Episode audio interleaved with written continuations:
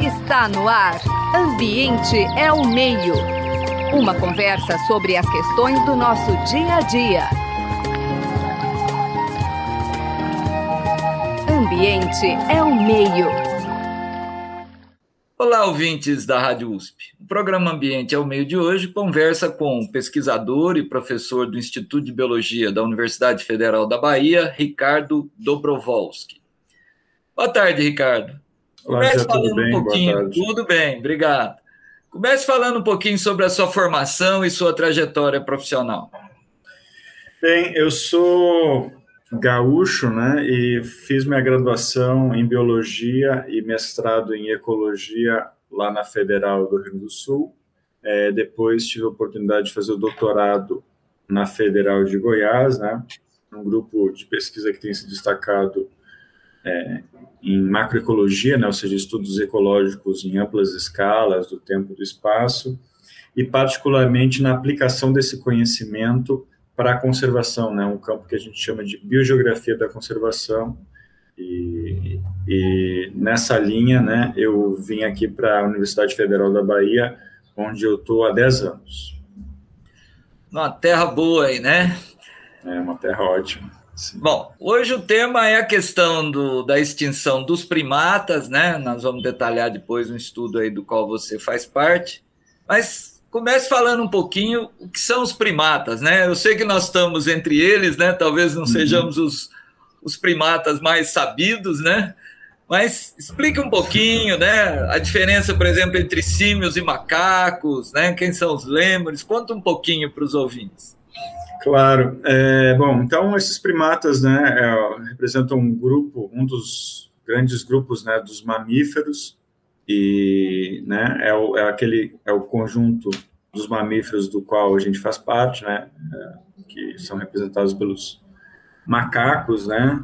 Aí a gente tem esse grupo está é, distribuído principalmente na região tropical, né, em ambientes florestais, né, algum, alguns Algumas espécies fazem essa relação dos ambientes florestais com áreas mais abertas, né, mas fundamentalmente distribuídos ao longo dos ambientes florestais. E a gente tem quatro grandes regiões né, principais, que é aqui o, o neotrópico, né, principalmente América do Sul, né, o continente africano, né, propriamente dito, ou a região de Madagascar, né, onde a gente tem os lêmures, né, que são esse grupo digamos assim, mais basal, né, dos primatas e que são endêmicos dessa ilha, né, com, com várias espécies. E depois ali o sudeste da Ásia, né, as ilhas da Oceania, Australásia, né, como o pessoal é, também chama, né, uma quarta região, e claro, né, cada uma dessas regiões com diferentes é, histórias, né, biogeográficas e também hoje, né, diferentes, digamos, caminhos em termos de ocupação humana. E dentro dos primatas, né, a gente tem o, os símios, né, que são esses o que o pessoal eventualmente chama de os primatas superiores, né? A gente, aí a gente pode incluir os orangotangos, os chimpanzés, os gorilas, né? E a espécie humana que também faz parte desse grupo. Ou seja, aqueles que mais ou menos se viram nos pés, é isso, basicamente, para se locomover principalmente, é isso? É, assim, né, essa coisa do bipedalismo propriamente dito é uma novidade que os humanos trouxeram, né? Ah, tá. Mas é, é, todos esses, esses outros, é, essas outras espécies já trazem né, uma certa um, um, conjunto de novidades, né, incluindo essa socialidade, né, um cérebro mais maior, né, em proporção ao corpo, e algumas tendências evolutivas que aí, né, na, na nossa espécie realmente é, acabou, né, dando origem ao ser humano anatomicamente moderno, né, como a gente fala em biologia. Muito bem. Mas, claro, vamos, falar, vamos falar um pouquinho então do estudo, quer dizer, na verdade foi um grupo de pesquisadores, né, que fez uma revisão bibliográfica bem ampla sobre a distribuição de primatas não humanos pelo planeta. Então fala um pouquinho assim, o que motivou o estudo, né, o tamanho da equipe, vocês lidaram também, porque a gente está acostumado, o pessoal da biologia, ir para campo, né, na verdade vocês fizeram um balanço de outros estudos, né? Isso também deve ser meio complicado, porque tem pesos diferentes, né? Então, conte um pouquinho esse por dentro da pesquisa. Sim, é, quando eu falo né, que eu me formei no doutorado dentro de um grupo de macroecologia e biogeografia da conservação, né? Quando a gente, e muitas vezes nesses estudos, nessa área, a gente está fazendo análise em escala de continente, mesmo em escala global. Né? É, logicamente, um pesquisador não tem condições de levantar sozinho os dados né, para uma região ampla como essa. Né? Então, é, nessa abordagem, o que a gente faz, né, geralmente, é utilizar dados secundários, ou seja, dados que, que têm sido desenvolvidos pela comunidade científica como um todo, né, e aí o nosso papel é organizar e responder perguntas, né, que muitas vezes são feitas em escalas menores, uh, nessas escalas mais amplas a partir da reunião desses dados. E foi esse o sentido, né, uh, dessa pesquisa que, na verdade, faz parte de um conjunto de pesquisas que a gente já vem realizando, né, digamos, revisando o status de conservação dos primatas e também né, é, tentando entender suas principais ameaças, e nesse caso específico, relacionando né, a situação dos primatas com as terras uh, indígenas né, do mundo, né, essas terras que, uh, de alguma maneira, né, nas quais o, os seres humanos conseguiram manter uma forma alternativa né, de, de desenvolvimento, a gente pode chamar né, de sociometabolismo, ou seja, uma forma diferente desses seres humanos se, se relacionarem, se organizarem em si, se relacionarem com o resto da natureza, né, para satisfazer suas necessidades, né, para sobreviver e para se manter, né. E bom, e aí nessa, justamente nessas áreas, né, o que a gente tem visto é que uma boa parte das espécies de primatas tem, né, se sobrepõem com essas áreas, cerca de 70% das espécies de primatas se sobrepõem. E uma coisa importante é que, embora a gente saiba que globalmente cerca de dois terços né, das espécies, 65%, 70% das espécies estão ameaçadas, é, nessas áreas a proporção, quando nessas espécies de alguma maneira estão relacionadas, são próximas, se sobrepõem com essas áreas indígenas, a proporção de ameaça cai nessas espécies que estão nas áreas indígenas para cerca de 55%. Quando a gente pega só aquelas espécies que não têm sobreposição com as áreas indígenas, essa proporção de espécies ameaçadas é de 90%, que sugere, né, que realmente as áreas indígenas têm sido, né, um, digamos, um, um termo que a gente tem usado na, nessas conversas, quilombos, né, de biodiversidade, ou seja, áreas onde tanto aqueles grupos humanos quanto toda a biodiversidade associada tem resistido a essa expansão global, né, desse modo de, de vida, né, que a gente pode denominar pelo, né, que está organizada fundamentalmente pelo capitalismo e que a gente tem visto, né, que onde essa forma de relação com a natureza se estabelece, a gente tem de maneira geral, né, o uso do trabalho humano e da natureza para a produção de mercadorias, isso de maneira geral tem levado à destruição, né, principalmente por meio da expansão agrícola, tem levado à destruição da vegetação nativa, né, das áreas que sustentam a biodiversidade, por exemplo, né, a biodiversidade de primatas. É, só para esclarecer um pouquinho, por exemplo, quando você fala territórios indígenas, aí está pensando no mundo, né? Então, na África, povos originários, quer dizer, são os povos que estavam ali originalmente, que continuam cuidando bem, né, da sua, do seu território, sobrevivendo, como você falou, de uma forma muito mais saudável, né? Sim, essa é a ideia, né? Claro, são provavelmente existem grupos, né, uh, com essas formas de vida espalhados por outras áreas, né? Mas essas são as áreas, digamos, oficiais que foram reconhecidas de maneira geral pelos estados nacionais, né, como áreas é, que estão, né, de alguma maneira autônomas em relação a, a, ao conjunto da, da população global, né, que está organizado então por esse mercado global. E além né, de, de, proteção da biodiversidade, dos primatas especificamente, né, essas áreas têm prestado o que a gente tem chamado né, serviços ecossistêmicos, ou num termo mais amplo, benefícios da natureza, que aí beneficiam não só os primatas e essas populações indígenas, mas todos nós, né, a produção da água, a, a, o serviço de polinização, produção de solo, a própria regulação do clima, né, que essas áreas que são consideradas as indígenas, cumprem um papel né, é, excepcional né, nessa, nessa, na proteção da biodiversidade e desses serviços ecossistêmicos. Né. Num outro estudo que a gente fez especificamente aqui para o Brasil, né, a gente pôde, então, verificar com dados do MAP Biomas, né, que é esse, essa iniciativa que vem avaliando desde 1985, né, com dados desde 1985, o padrão de mudança de uso do solo, ou seja, basicamente né, no Brasil, de expansão agrícola e redução da vegetação nativa, a gente pôde né, verificar o papel tanto das áreas protegidas quanto das áreas indígenas né, na proteção dessa biodiversidade e desses remanescentes de vegetação nativa. Né? Então, é, diversas fontes, diversas, diversos tipos de dados né, têm nos mostrado o papel-chave, então, é, das áreas indígenas né, nesse processo.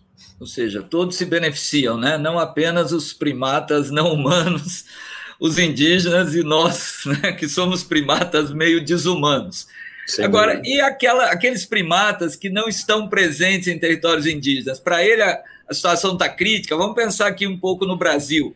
A questão do bugio, né, que a gente tem lido bastante a respeito. Comente um pouquinho essa situação. Então, é, é se a gente olhar para o Brasil, né, no Brasil a gente tem esse padrão muito claro, né, é, que tem a ver com todo esse processo é, da colonização, né, da invasão europeia né, sobre o território originalmente indígena, e nesse processo, né, a gente, é, principalmente a partir da costa, né, foi ocupando e destruindo as áreas de vegetação nativa em direção ao interior. Né. Quando a gente para para olhar hoje, então, né, cerca de 80%, dependendo das estimativas, né, se chegou a dizer que havia só 7% de remanescente da, da mata atlântica, na medida que as, a qualidade dos dados e a própria regeneração espontânea né, da floresta aconteceu. Hoje pode, né, se fala em 20%, talvez até quase 30% de remanescentes, né, claro, em diferentes estágios de sucessão. Mas quando a gente olha para o Cerrado, isso já vai para 50%, e na Amazônia a gente tem por aí 80% né, de remanescente. Então a gente tem um padrão de destruição da costa em relação ao interior, e a gente pode ver isso, né, claro, nas espécies que ocorrem ao longo desse processo. Então, a gente pega, por exemplo, né, o bugio ruivo, que é uma espécie que já ocorre a partir de Porto Alegre, né, uma espécie que está principalmente na Mata Atlântica, a gente vê que é uma espécie que está né, é, justamente sobrevivendo nesses últimos remanescentes, né. Quando a gente pega as espécies de muriqui, né, que são espécies criticamente ameaçadas aqui, né, de Minas, sul da Bahia, principalmente, né, essas espécies criticamente ameaçadas, espécies de tamanho grande, né, que também é um outro componente que, em geral, leva as espécies a um, a um status de ameaça ainda maior, né, ou ainda, né, o, a espécie, uma das espécies bandeiras aí do Brasil, né, o mico-leão dourado, também criticamente ameaçado, todos eles, de alguma forma, né, testemunhas, né, desse processo de destruição da Mata Atlântica e o seu status de conservação reflete isso, né. É, quando a gente vai lá para o interior da Amazônia, né, as espécies em geral, né, uma espécie quase irmã do muriqui, que são os, os macacos-aranha, né, eles já são, tão, embora ameaçados, né, já, já estão num, num nível mais baixo né, em relação ao muriqui. Então, esse gradiente que a gente vê nos biomas, a gente também, também vê no status, né, no destino das próprias espécies. Uma pergunta meio de leigo, quer dizer, é evidente que o, o grande elemento aí, né, que preserva, ou pelo menos barra um pouco a extinção, é o território e a conservação do território. Perfeito. Mas uma curiosidade minha, assim, quando a gente vê documentários sobre os povos indígenas, eles têm uma relação muito próxima também com os macacos, né? Claro. Eu não sei se isso também pode ser algo a ser considerado, né, Ricardo? Não, sem dúvida, né? Sem dúvida. As populações é, tradicionais é, muitas delas fazem uso, né, se alimentam mesmo desses primatas, né, mas, de maneira geral, né, o que a gente tem visto é que essa, a, a forma de relação que essas populações, de maneira geral, estabelecem, permite, né, inclusive, passando pelo próprio conhecimento da biologia, dos processos ecológicos dessas populações, permite essas espécies, a, a essas populações estabelecerem, né, digamos, uma relação sustentável né, com essas populações de primatas. Né. Mas, claro, né, é, se nós voltarmos no tempo e vermos de maneira geral a relação das populações humanas e mesmo as populações tradicionais, populações indígenas, né, a gente vai ver que muitas extinções ocorreram, né, a, própria, a megafauna, que é um exemplo que os biólogos gostam né, de estudar, né, ou seja, a extinção dos mamutes, das preguiças gigantes, dos tigres dente de sabre, é, o melhor da evidência científica que a gente tem é que essas populações tradicionais, né, é, levaram muitas dessas espécies à extinção. Então, é, me parece que, assim, né, num futuro que a gente espera construir, a gente vai conseguir é, criar um diálogo aí do conhecimento tradicional dessas populações é, indígenas também com o melhor que a gente tem da ciência, né, para que a gente possa fazer um, um manejo amplo tanto né, das pessoas quanto desse, dessas outras espécies, né, quanto dos recursos em geral que estão disponíveis, de forma a construir um, um futuro em que a qualidade de vida das pessoas e também desses outros seres sejam considerados, né, e que a gente possa, como, né, tem sido buscado, né, defendido por muitas populações, por muitos movimentos aí, né, um bem viver, mas um bem viver não só para os humanos, né, mas para todos os seres vivos, né, para a Gaia, né, se nós preferirmos dizer assim. Isso, exatamente. Também é interessante a coisa, não vamos idealizar né, conhecimentos tradicionais, eles são parte de um conhecimento que Sem tem que estar num processo de diálogo. Mas vamos falar um pouquinho agora, está falando sobre coisas bonitas, sobre Gaia, mas uhum. nosso passado recente, aí, né, principalmente esse último governo, né, Ricardo, houve assim, Sim. uma verdadeira gana destrutiva né, contra as nossas florestas, uma tentativa de desqualificar os povos indígenas, né, particularmente por parte do presidente, da própria direção da FUNAI,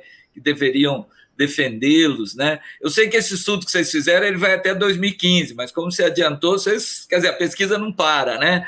Quer Perfeito. dizer, esses últimos anos aí, a gente pode dizer que, que muitos primatas e não só primatas entraram aí em, em risco maior, Ricardo?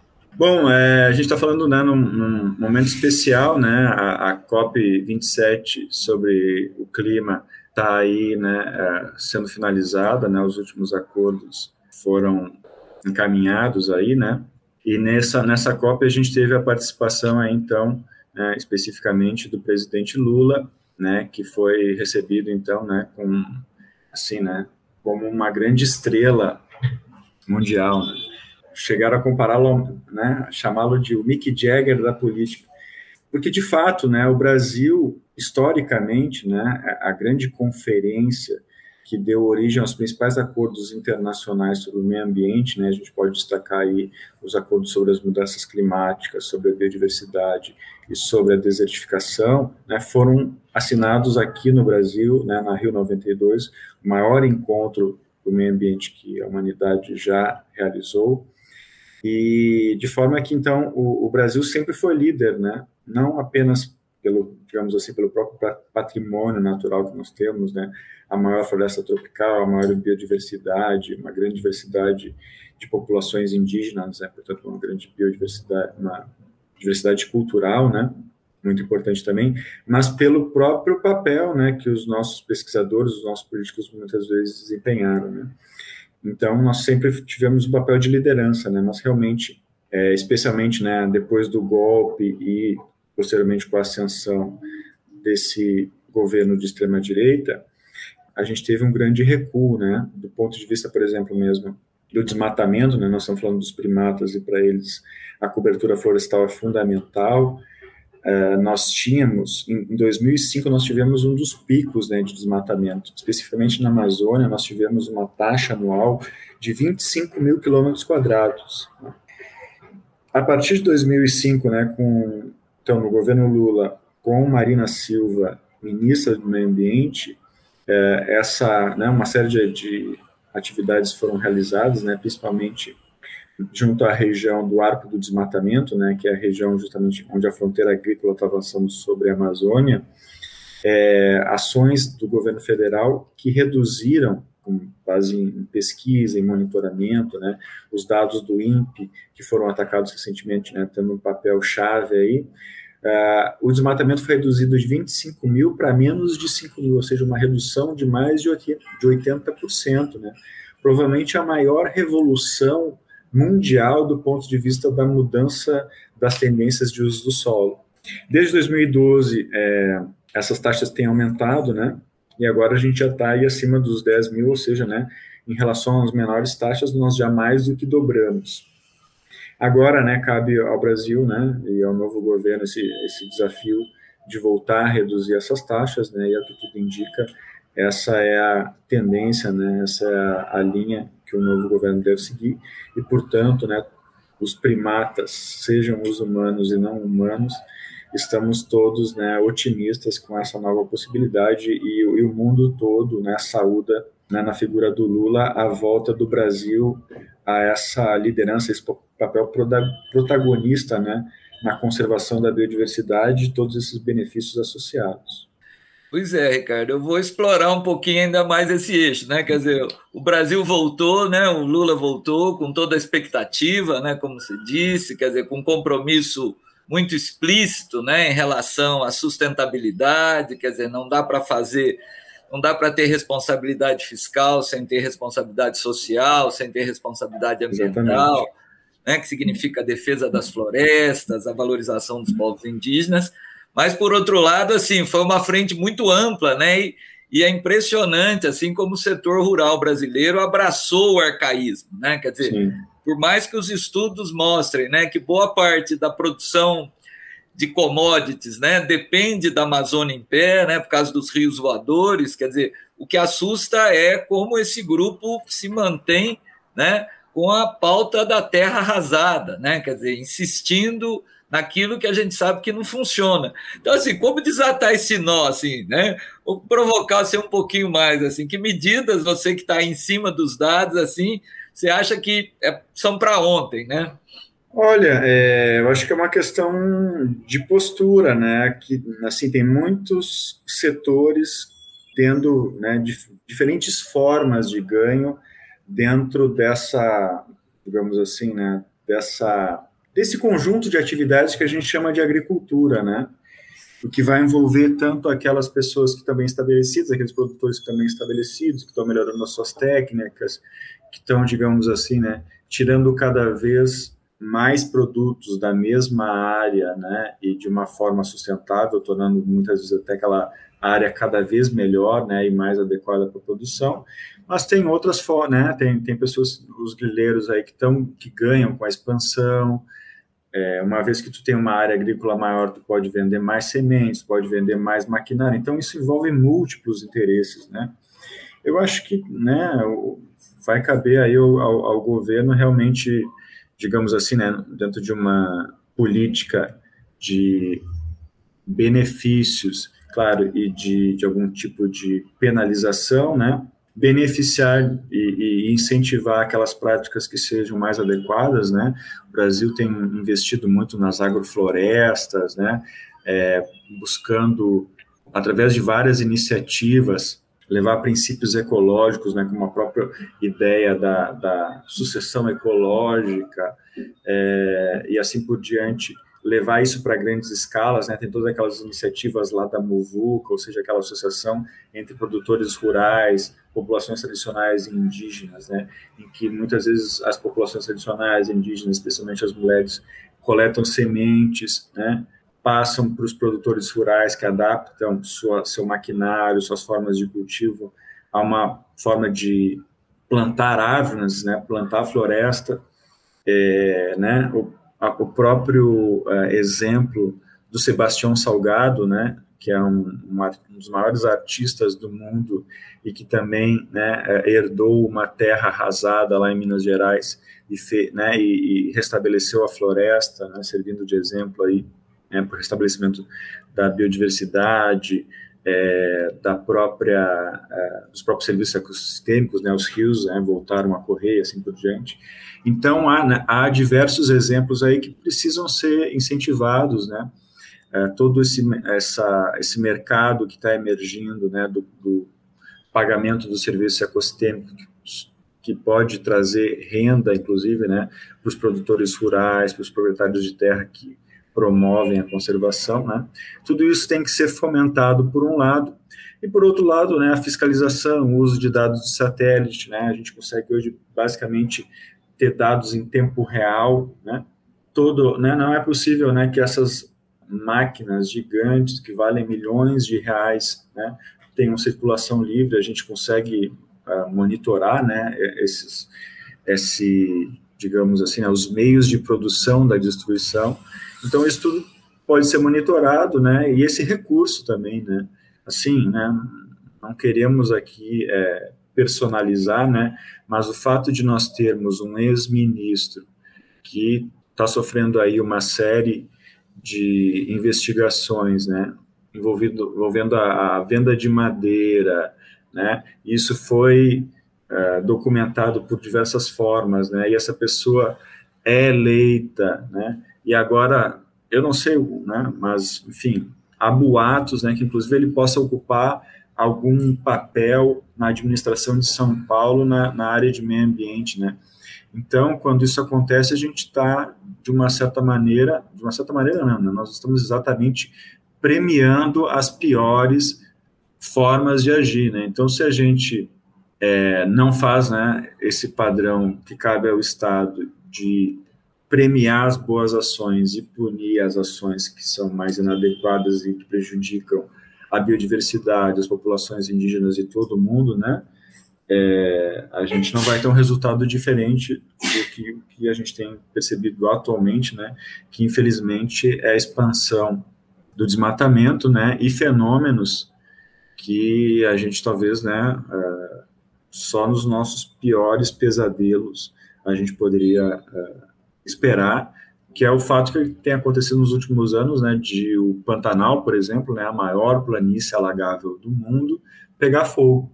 Então, quando esse tipo de, de processo vai acontecendo, né, além de outros é, eventos extremos aí, né, é um sinal de alerta para que a gente, então, né, tome aí né, um, uma rotina, uma linha de ação que busque, então, né, a melhoria e a mudança desse quadro. Muito bem, o programa Ambiente ao Meio de hoje conversou com o professor Ricardo Dobrovolski, do Instituto de Biologia da Universidade Federal da Bahia. Muito obrigado, Ricardo. Se quiser dar sua mensagem final, você tem algum primata de estimação como pesquisador? É, eu acho que, assim, é, todos, né, inclusive o ser humano, né, esse primata que a gente muitas vezes né, perde as esperanças, na verdade, eu acho que ele ainda está né, construindo a sua história e se, é, digamos assim, localizando no mundo, né, com toda essa inteligência e essa capacidade tecnológica né, de transformação que nós temos, mas que infelizmente a gente ainda não conseguiu direcionar para satisfazer de fato as nossas necessidades né, e trazer é, né, o bem viver não só para nós, mas também para o conjunto da biodiversidade. Muito obrigado. Trabalhos técnicos do Gabriel Soares, da Ricardo do, e da Suiane Azenha. Você acabou de ouvir Ambiente é o Meio. Produção e apresentação: José Marcelino e Marcelo Pereira. Música tema: Evandro Navarro. Sonoplastia: Mariovaldo Avelino. Ouça também este e outros programas em www.ribeirão.usp.br.